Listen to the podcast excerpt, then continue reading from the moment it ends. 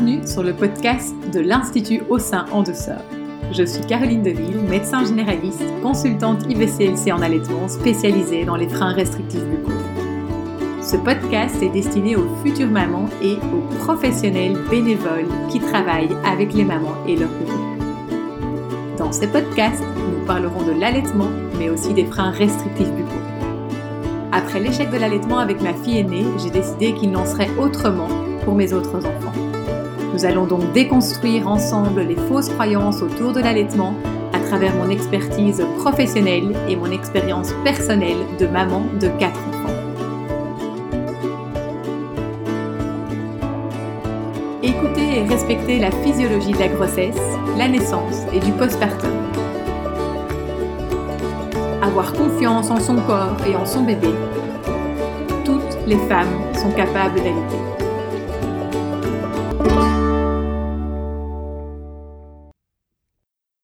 Bonjour et bienvenue à tous dans ce podcast. Euh, ça fait un bail, comme on dit, que je n'ai pas réalisé de podcast. Euh, aujourd'hui, ben, j'en vais parler un petit peu ben, allaitement, ronflement, troubles obstructifs du sommeil, frein lingual restrictif et les enfants avec des troubles de l'attention et des troubles euh, des apprentissages, donc les enfants TDAH. Alors vous allez me dire, oh là là, mon Dieu, allaitement, TDAH, ronflement, frein lingual restrictif, hein, moi je l'appelle Voldemort, hein, vu qu'on ne peut pas prononcer son nom. Eh bien oui, euh, tout ça euh, est en lien. Il y a des liens entre ces quatre mots et c'est un petit peu ce que je vais essayer de dénouer dans ce podcast. Il y a exactement une semaine, euh, nous avons eu un mercredi santé globale et sommeil avec l'équipe de la Sleep Clinic avec mes collègues Paul et Jacques, avec qui une fois par mois on se retrouve en Zoom et c'est ouvert à tout le monde. Hein. c'est chaque premier mercredi de chaque mois entre 18h et 19h, heure d'Europe, ou bien 12h, 13h pour l'heure du Canada. On se retrouve tous en ligne par Zoom, toujours avec le, même lien Zoom que vous pouvez retrouver sur mon site internet. Et c'est vrai que mercredi passé était consacré au TDAH. Euh, j'ai eu une extinction de voix et donc que j'ai retrouvée euh, pour ce podcast. Mais donc c'est mes collègues Paul et Jacques qui ont assuré entièrement euh, ce mercredi-là parce que je ne savais pas parler. Jacques a d'abord pris le temps de nous, de nous expliquer en détail l'histoire d'un petit garçon qui avait été reçu par une orthophoniste en consultation. L'histoire d'un petit garçon qui n'arrivait pas à rester en place, qui bougeait tout le temps, bref, qui avait vraiment beaucoup d'énergie et qui a fait une polysomnographie à domicile avec un brisi pour voir un petit peu ce qu'il en était au niveau de son sommeil. Et il s'est avéré que d'un point de vue de l'inami, ce petit garçon était sain. C'est-à-dire qu'il y avait moins de 10 événements par heure en termes d'apnée-hypopnée. Et puis, ben, grâce à l'équipe de la Sleep Clinic et puis surtout euh, aussi euh, grâce au Brisi, il s'est avéré qu'avec le Brisi, on peut voir cette polysomnographie à domicile un petit peu spéciale et beaucoup plus pointilleuse et pointue. Eh bien, mes, mes collègues de la Sleep Clinic sont allés voir en fait son effort respiratoire. Donc, sont allés voir un petit peu comment est-ce qu'il respirait. Est-ce qu'il respirait par son nez ou bien par sa bouche? Il s'est avéré qu'en fait, sa bouche s'ouvrait pendant le sommeil et donc que c'était un respirateur buccal parce qu'avec le brisi, on peut mesurer l'abaissement mandibulaire. Que ce petit garçon se réveillait énormément pendant la nuit et bougeait énormément et qu'il avait un effort respiratoire augmenté, euh, qu'il avait un effort respiratoire pathologique et donc du coup, mais comme il faisait moins de 10, euh, événements par heure selon l'INAMI, ben, il passait euh, à travers tous les radars. Et donc évidemment, l'équipe de la Sleep Clinic est en train de le prendre en charge. Il va avoir sa thérapie myofonctionnelle, cette rééducation de sa respiration nasale et de ses fonctions oro-myofasciales. Et vous allez voir que ce petit garçon va être de plus en plus attentif et va pouvoir se tenir beaucoup plus tranquille euh, qu'avant. Donc voilà, ça c'était l'histoire de ce petit garçon. Je vais également vous raconter l'histoire d'un autre petit garçon qui, à l'époque, n'a pas pu avoir, n'a pas pu bénéficier d'une polysomnographie à la maison ou en milieu hospitalier, peu importe. Mais en fait, ce petit garçon, il avait 3 ans, il était en école Montessori, euh, donc vraiment un milieu scolaire euh, très très bienveillant. Mais déjà vers 3 ans, l'institutrice était, il avait 3 ans et l'institutrice était interpellée par le fait qu'il bah, avait beaucoup d'énergie. Et c'est vrai que selon les parents, bah oui, un petit garçon de 3 ans qui a beaucoup d'énergie, vous allez me dire que vous en connaissez beaucoup et pas vraiment de quoi s'alarmer. Mais sauf que, voilà, ce petit garçon avait vraiment beaucoup d'énergie et c'est vrai que les parents avaient déjà aussi observé que, par exemple, il avait demandé pour faire un cours de tennis, il voulait, il voulait absolument jouer au tennis. Et ayant trouvé un cours de tennis, il a pu faire une initiation au tennis, mais c'était le genre de petit garçon qui tenait sa raquette en main et qui sautait dans tous les sens avec sa raquette qui volait dans tous les sens et vraiment cette peur de blesser un enfant, euh, un enfant dans le cours parce qu'il n'arrêtait pas de bouger avec sa raquette en main. Et donc, suite à ça, en fait, euh, ce petit garçon a été bilanté pour ses fonctions euh, oromyofaciales et il s'avère que clairement, en tout cas quand on regarde les photos, c'est un respirateur buccal. Il a vraiment sur ses photos cette position de bouche ouverte et de respiration buccale avec des cernes en dessous des yeux. Et donc, il a été bilanté pour ses fonctions romyofaciales et également pour son frein lingual restrictif. Et donc, ce petit garçon, clairement, hein, il dormait la bouche ouverte pendant la nuit et très clairement, il avait un effort respiratoire augmenté. Et voilà, il faisait même peut-être déjà des apnées, des hypopnées. Et ça, évidemment, on ne le sait pas parce qu'il n'était pas testé euh, à ce moment-là. Et ceci étant dit, ce petit garçon a été traité pour son frein lingual restrictif et il a eu de la thérapie myofonctionnelle et il a également bénéficié d'un appareil, euh, d'un extenseur de palais pour faire grandir sa mâchoire, pour ouvrir ses voies aériennes supérieures. Et donc, en moins d'un an, en deux ans, euh, si on prend le traitement complet, ce petit garçon a récupéré une belle mâchoire, un palais absolument magnifique, capable d'accueillir toutes ses dents définitives. Il a récupéré une respiration nasale à 100%. Et c'est un petit garçon qui maintenant est vraiment capable de se concentrer, de s'asseoir sur une chaise, qui est vraiment, oui, capable de se concentrer à l'école et même dans ses activités extrascolaires et à la maison à un point que même euh, l'entourage de ce petit garçon, euh, les grands-parents, euh, la famille et des amis ont vraiment vu une, énorme différence en moins de, en, une année en fait déjà. Alors, peu quelles sont les causes à effet Là, je vous ai raconté deux cas cliniques. On ne va pas faire des généralités sur deux cas cliniques, mais on va aller voir maintenant un petit peu, ben, c'est la physiopathologie qui a derrière tout ça. Vraiment cette physiopathologie et que comment ça se fait et quelles études cliniques il y a derrière tout ça. Donc déjà avoir en tête qu'il y a environ 5 millions d'enfants euh, âgés entre 4 et 17 ans qui sont euh, diagnostiqués TDAH euh, et que 3,5 millions d'entre eux en fait sont sous traitement, hein, donc sous rilatine, et qu'aucun d'entre eux n'a été testé pour la respiration nasale. Alors vous allez voir un petit peu plus loin dans le podcast quand je vais vous expliquer quelques études cliniques et quelques là où vous pouvez aller les chercher. Mais vraiment, cette respiration nasale est indispensable parce que c'est en respirant par son nez que nous allons pouvoir, à travers les sinus paranasaux, fabriquer un gaz vasodilatateur du héno. Et ce gaz vasodilatateur, en fait, va permettre, comme moi je dis, d'ouvrir tous les tuyaux dans le corps humain et permettre au sang d'amener l'oxygène de manière optimale dans tous les tissus des organes et même dans les tissus les plus profonds. Et c'est vraiment ce gaz vasodilatateur qui permet vraiment une oxygénation optimale de tous les tissus du corps. Et donc, alors maintenant, il y a plein d'études cliniques. Vous allez sur le site de la Sleep Clinic slash documentation et vous allez voir toutes les études cliniques qui montrent que la respiration nasale au niveau du héno est hyper importante. Et vous allez également voir que quand une respiration nasale se transforme en respiration buccale, même partiellement, même de temps en temps, cette respiration buccale, en fait, induit une hypoxie, euh, donc c'est-à-dire un manque d'oxygénation au niveau de tous les organes du corps tous les organes du corps sont atteints avec cette respiration buccale. Alors, vous comprenez évidemment que quand on est un, encore plus quand on est un jeune enfant, qu'on est en plein développement, en plein dans les apprentissages, ben, il est essentiel que toutes les cellules neuronales, que toutes les cellules nerveuses euh, du cerveau puissent être oxygénées complètement euh, de manière tout à fait optimale pour le développement et les apprentissages de cet enfant. Et donc, en fait, un enfant qui respire par la bouche, il crame ses neurones. Il crame les cellules, il crame ses neurones, hein, ses cellules euh, au niveau de son cerveau, mais évidemment aussi au niveau de ses organes. Mais donc vraiment, voilà, cette hypoxie chronique qui est générée par une respiration buccale et donc dixit, euh, ronflement, bruxisme, euh, respiration bouche ouverte. Alors j'ai aussi beaucoup de parents qui me disent Ah, mais mon enfant dort la bouche ouverte, mais je le sens, il respire par son nez. Et en fait, ce n'est pas vrai. Oui, il respire partiellement par son nez et donc ce n'est pas optimal l'oxygénation de tout enfant qui respire la bouche ouverte, même s'il y a une respiration nasale en même temps que la bouche ouverte, ce n'est pas une respiration optimale et les cellules de tout le corps de cet enfant ou de cet adulte est en hypoxie chronique. On a évidemment donc maintenant de plus en plus d'études en lien avec cette respiration buccale, ces ronflements et les problèmes de développement au niveau des enfants. Si vous allez sur le site de la Sleep Clinic dans la partie euh, documentation, et que vous quittez sur le lien pédiatrie, et puis ensuite de ça, vous cliquez dans pédiatrie, vous cliquez sur le lien euh, TDAH, eh bien, vous allez tomber sur toute une série d'études cliniques. Et je vous lis ici vraiment les titres, euh, les titres en français de ces études cliniques. apnée obstructive du sommeil euh, chez l'enfant associée à un déficit neuropsychologique et à des lésions cérébrales neuronales. Combien d'enfants atteints de TDAH souffrent d'apnée du sommeil ou de mouvements périodiques des jambes à la polysomnographie? L'effet de l'adéno-amydalectomie sur le trouble déficitaire de l'attention avec hyperactivité chez les enfants atteints d'hypertrophie adéno-amygdalienne. Enfants hyperactifs pourraient-ils souffrir de troubles respiratoires du sommeil?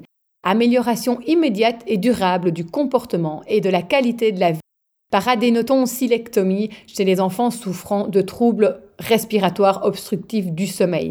L'apnée obstructive du sommeil est-elle associée au TDAH Etc., etc., etc. Et vous allez vraiment pouvoir aller voir cette quantité d'études cliniques qui existent et qui montrent tous ces liens entre troubles de l'attention et troubles du comportement et troubles obstructifs respiratoires du sommeil, c'est-à-dire ronflement, respiration bouche ouverte, bruxisme, respiration bruyante.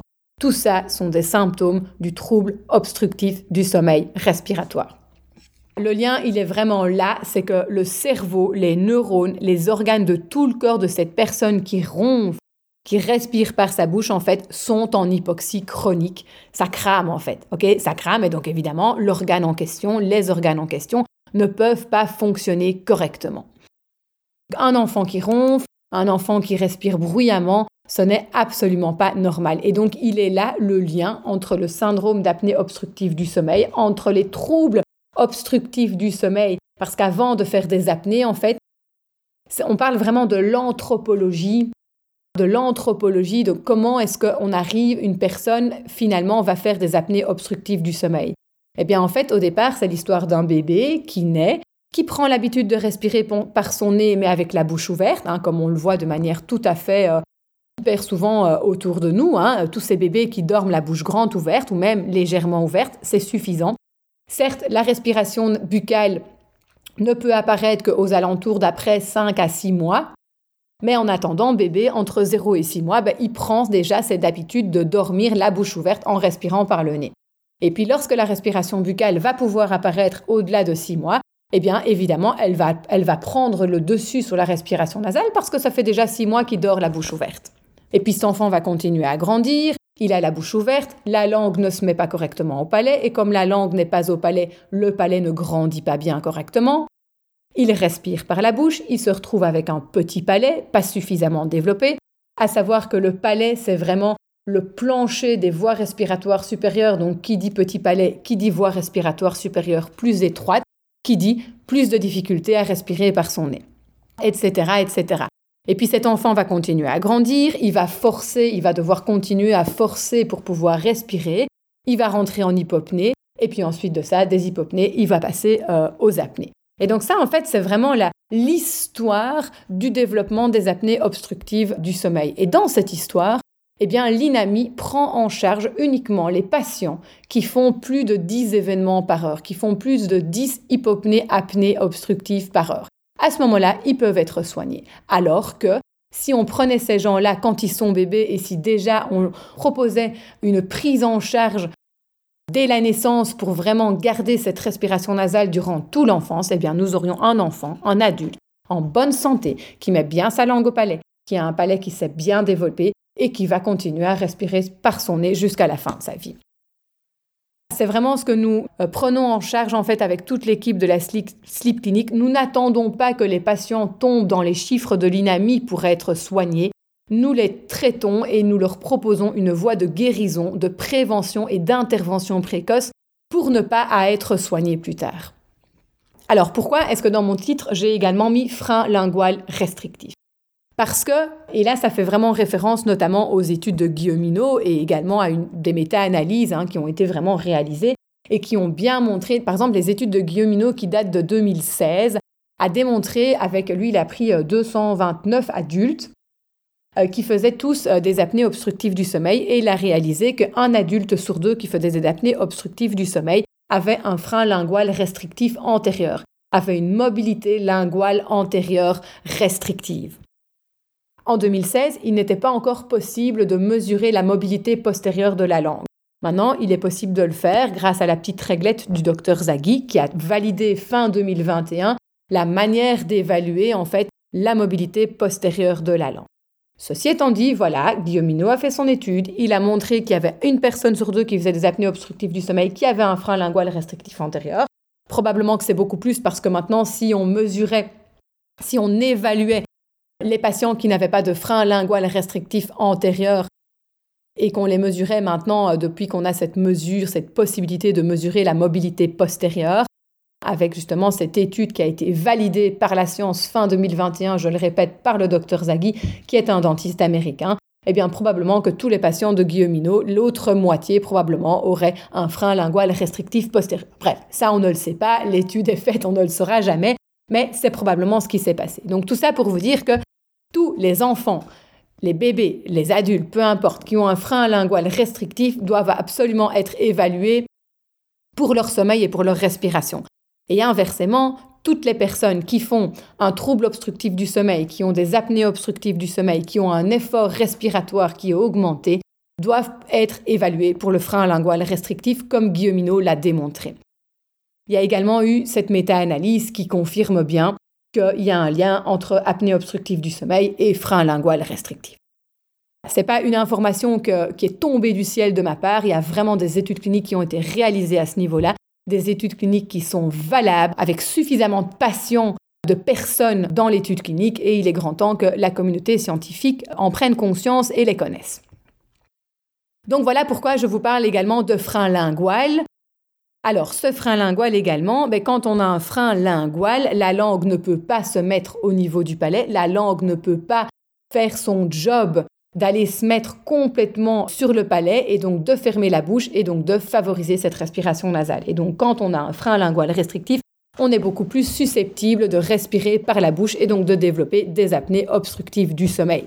Et donc, c'est pour ça également, dans le cadre des enfants qui sont étiquetés TDAH, ils doivent d'une part pouvoir bénéficier d'une polysomnographie pour évaluer leur sommeil et pour évaluer leur respiration, mais ils doivent absolument tous être évalués pour le frein lingual. Pourquoi est-ce que dans le titre, j'ai également mis le mot allaitement? Parce que c'est vraiment l'allaitement non écourté. Et quand je parle d'allaitement non écourté, je ne veux induire aucune culpabilité chez qui que ce soit. Euh, voilà, moi je donne de l'information et c'est pas dans le but de culpabiliser euh, euh, les mamans par ici. Euh, ce n'est absolument pas mon intention ici. Mais quand je parle d'allaitement non écourté, moi je parle d'allaitement qui va durer environ 3-4 ans, quelque chose comme ça. Lady Sapiens, elle allaitait ses enfants durant 3-4 ans, certainement peut-être même un peu plus. C'est une estimation. Pourquoi est-ce que je vous parle d'allaitement non écourté ici? Mais parce que maintenant, il est de plus en plus démontré que c'est vraiment l'allaitement non écourté au sein durant les premières années de vie de l'enfant qui va permettre au palais de se développer correctement et qui va permettre également de développer les fonctions oromyofaciales, c'est-à-dire d'entraîner la langue à faire son job comme il faut, d'entraîner la langue à aller se mettre au palais, d'entraîner la déglutition. Et ce sont toutes ces fonctions oromyofaciales, en fait, qui vont également entraîner cette respiration nasale. C'est vraiment la succion du bébé au sein qui lui permet en fait donc d'entraîner euh, sa respiration nasale contrairement au biberon. Il a vraiment été démontré que les bébés qui sont au biberon, la plupart du temps, on leur donne le lait beaucoup trop vite en mettant le biberon de manière verticale. Et donc, en fait, euh, ils sont, ils sont beaucoup plus vite essoufflés et donc ils vont rapidement lâcher le biberon et respirer par le nez, mais la bouche ouverte. Et donc, quand ils vont grandir et qu'ils vont dépasser les six mois, ben, ils vont euh, donc lâcher le biberon et en respirant par leur bouche. Et le biberon, en fait, n'entraîne pas la langue à faire son job comme elle devrait le faire. Il a également été par exemple démontré que le biberon n'utilisait pas les muscles romyofaciaux de la même manière qu'un bébé qui est allaité. Donc voilà, vraiment cet allaitement non écourté a vraiment également un rôle très très important dans cette éducation à la respiration nasale et dans cette éducation aux fonctions oromyofaciales qui permettent à ce palais de bien grandir. Et qui dit un palais bien grand, qui dit des voies respiratoires supérieures qui sont bien grandes, ok, et qui dit une respiration nasale normalement optimale, avec une langue qui se met bien au palais. Et donc c'est pour ça en fait que l'allaitement a également un rôle important protecteur très certainement pour tous ces enfants TDAH. Voilà un petit peu qu'il me semble euh, ce que je voulais vous dire pour aujourd'hui. Et je vous invite vraiment à aller voir le site de la Sleep Clinic dans le parti documentation, pédiatrie, troubles de l'attention avec ou sans hyperactivité. Et vous trouverez toutes les études cliniques euh, dont je vous parle ici. Il y a même aussi, voilà, c'est ça, une étude, c'est ronflement et école primaire. Ronflement et QI. Ces études, en fait, démontrent que les points des élèves en école primaire sont beaucoup plus bas chez les ronfleurs que chez les respirateurs nasaux. Les études démontrent que le QI des enfants est bien meilleur quand ils respirent 100% du temps par leur nez et qu'ils ne ronflent pas. C'est vraiment, on a vraiment euh, un tas de choses qui prouvent l'affaire et qui montrent qu'il faut absolument tester tous les enfants TDHA au niveau de leur sommeil avec une polysomnographie et qu'il faut également aller évaluer leur frein lingual. Et qu'en leur proposant une rééducation oromyofonctionnelle, en évaluant le frein lingual et en le traitant si nécessaire, eh bien, vous allez améliorer considérablement le TDHA de ces enfants. Si vous cherchez des informations sur ce fameux ENO, ce gaz vasodilatateur qui est uniquement sécrété quand on respire par le nez, ce gaz, il peut aussi être sécrété via l'alimentation et via le sport, mais c'est essentiellement via la respiration nasale. Eh bien, vous allez sur le site internet de mon collègue Paul Willman vous tapez de nouveau, il a une partie documentation, il est marqué NO, monoxyde d'azote. Vous tapez dessus et vous avez également toutes les références cliniques qui concernent le NO, euh, ce fameux monoxyde d'azote, qui est vraiment un gaz hyper, hyper important pour rester en bonne santé. Il me semble que c'était ce que je voulais vous dire un petit peu aujourd'hui dans ce podcast à propos de ce lien qu'il y a entre l'allaitement, le TDAH le frein lingual restrictif et les troubles obstructifs du sommeil. Et donc pour conclure, tout enfant ou adulte qui a un diagnostic de DDAH ou une suspicion doit pouvoir être dépisté par une polysomnographie pour des troubles obstructifs respiratoires du sommeil et doit être évalué pour ses fonctions oro-myofaciales avec également l'évaluation du frénélum lingual. Si vous souhaitez avoir plus d'informations, retrouvez-moi pour toutes mes conférences en ligne. Retrouvez-nous également avec l'équipe de la Sleep Clinic chaque premier mercredi de chaque mois.